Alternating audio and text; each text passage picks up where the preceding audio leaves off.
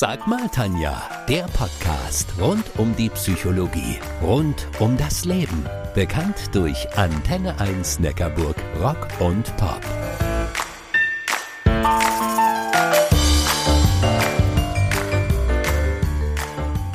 Sie kommen immer dann zum Einsatz, wenn Menschen gesucht werden. In Erdbeben und anderen Katastrophengebieten, so wie jetzt in Ahrweiler bei Lawinenabgängen, aber auch in unwegsamen Geländen und Freiflächen. Simone Mohr-Kugler ist Ausbildungsleiterin der Hunderettungsstaffel Rottweil-Hegau. Mit ihr rede ich heute über echtes Teamwork, über das Zusammenspiel von Rettern auf vier Pfoten und den Rettern auf zwei Beinen und mit dabei der kleine Nelson. Hallo Simone, schön, dass du da bist. Hallo Tanja, danke, dass ich kommen durfte. Wen hast du denn da mitgebracht? Ich habe den kleinen Nelson dabei. Wer ist der kleine Nelson? Der ist am Freitag äh, 16 Wochen und mein dritter Labrador, den ich zum Rettungshund ausbilden möchte. Das heißt, du hast insgesamt drei Hunde. Jawohl. Wie viel Zeit verbringst du denn pro Woche mit der Erziehung und dem Training von diesen drei Hunden? Also im Großen und Ganzen gehen da schon so zwischen 15 und 20 Stunden pro Woche schon drauf. Wow, das ist echt eine Menge. Die Ausbildung der Hunde und die Arbeit in der Rettungshundestaffel, die sind ja ehrenamtlich. Wie bist du denn auf diese Tätigkeit für dich aufmerksam geworden? Ich war mal ganz zufällig auf einem Hundeplatz und wurde angesprochen mit meinem damalig noch jungen Rüden. Und dann bin ich nach Rottweil gefahren, habe mir das einmal angeguckt und dann war es geschehen. Und was macht man so als Ausbildungsleiterin? Ja, die Hauptaufgabe ist, die Teams äh, einsatzfähig zu machen, die Hunde aufzunehmen und auszubilden in Fläche und in Trümmer. Ich habe die Prüfungen zum Organisieren und noch einiges an Arbeit, was so im Background läuft. Und Nelson hat im Hintergrund immer eine Meinung da dazu. Gibt es Voraussetzungen, die so ein Hund erfüllen muss? Es gibt nur eine Voraussetzung für, ob ein Hund Rettungshund werden kann oder nicht. Er muss offen für Menschen sein. Er muss Spaß an der Arbeit haben. Und ansonsten ist es völlig unabhängig von Rasse. Er sollte nicht zu schwer sein. Er sollte nicht zu winzig klein sein aber es ist eigentlich jeder Hund ein Rettungshund. Die ehrenamtliche Tätigkeit ist ja ein echtes Teamwork. Deswegen auch die Frage, und was sind die Anforderungen an den Menschen? Der Mensch muss recht viel Zeit investieren. Er hat viele Wege zu fahren, er muss viel laufen. Er muss die Ausbildung genauso durchlaufen wie der Hund. Er wird in Erste Hilfe Mensch geschult, in Erste Hilfe Hund geschult. Er muss die Ausbildung zum Suchtrupphelfer absolvieren, um nachher auch äh, mit seinem Hund in Einsatz äh, gehen zu können. Und warum ist es da so wichtig, dass die im Team arbeiten? Warum ist Teamwork so wesentlich? Bei der Rettungshundearbeit geht es um gegenseitiges Vertrauen. Der Hundeführer muss seinen Hund lesen können und der Hund muss auch genau seinem Hundebesitzer vertrauen können sich dem wirklich völlig überlassen, so dass er seine Arbeit im Wald absolvieren kann. Auf eurer Webseite kann man nachlesen, dass eure Teams vor allem bei der Suche nach vermissten Personen zum Einsatz kommen.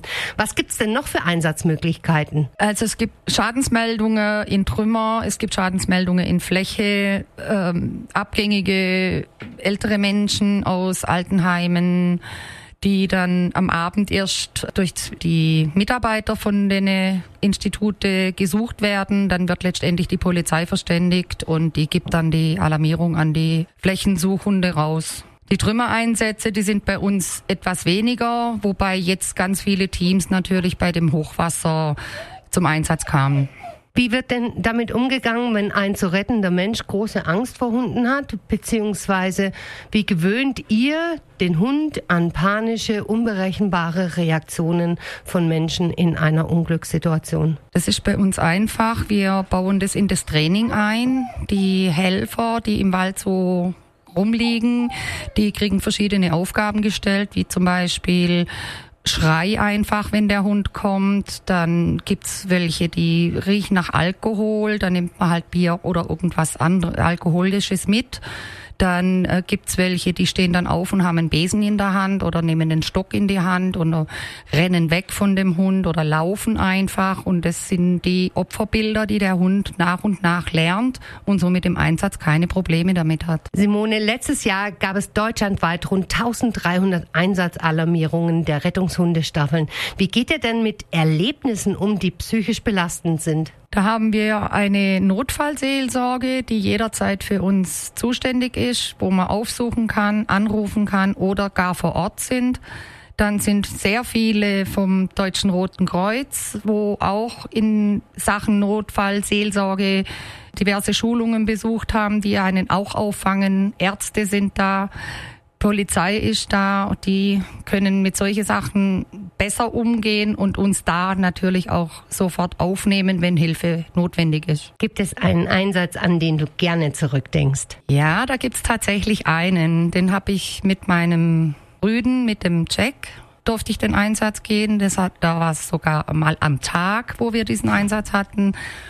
Und wir haben nach kürzester Zeit gefunden und ich konnte den Check auf dem Feldweg positionieren, so dass die Polizei den Ort genau gefunden hat, wo wir die Person auffinden konnten. Danke, liebe Simone Moorkugler. Schön, dass du da warst. Danke, liebe Tanja. Es war richtig schön und danke, dass ich da sein durfte. Und danke auch, lieber Nelson, dass du da warst. Die Rettungshundestaffel Rottweil-Hegau finanziert sich übrigens ausschließlich über Mitgliedsbeiträge und Spenden. Wenn auch ihr unterstützen wollt, dann findet ihr weitere Informationen und das Spendenkonto auf rhs05 rottweil-hegau.de. RHS steht übrigens für Rettungshundestaffel Nummer 5.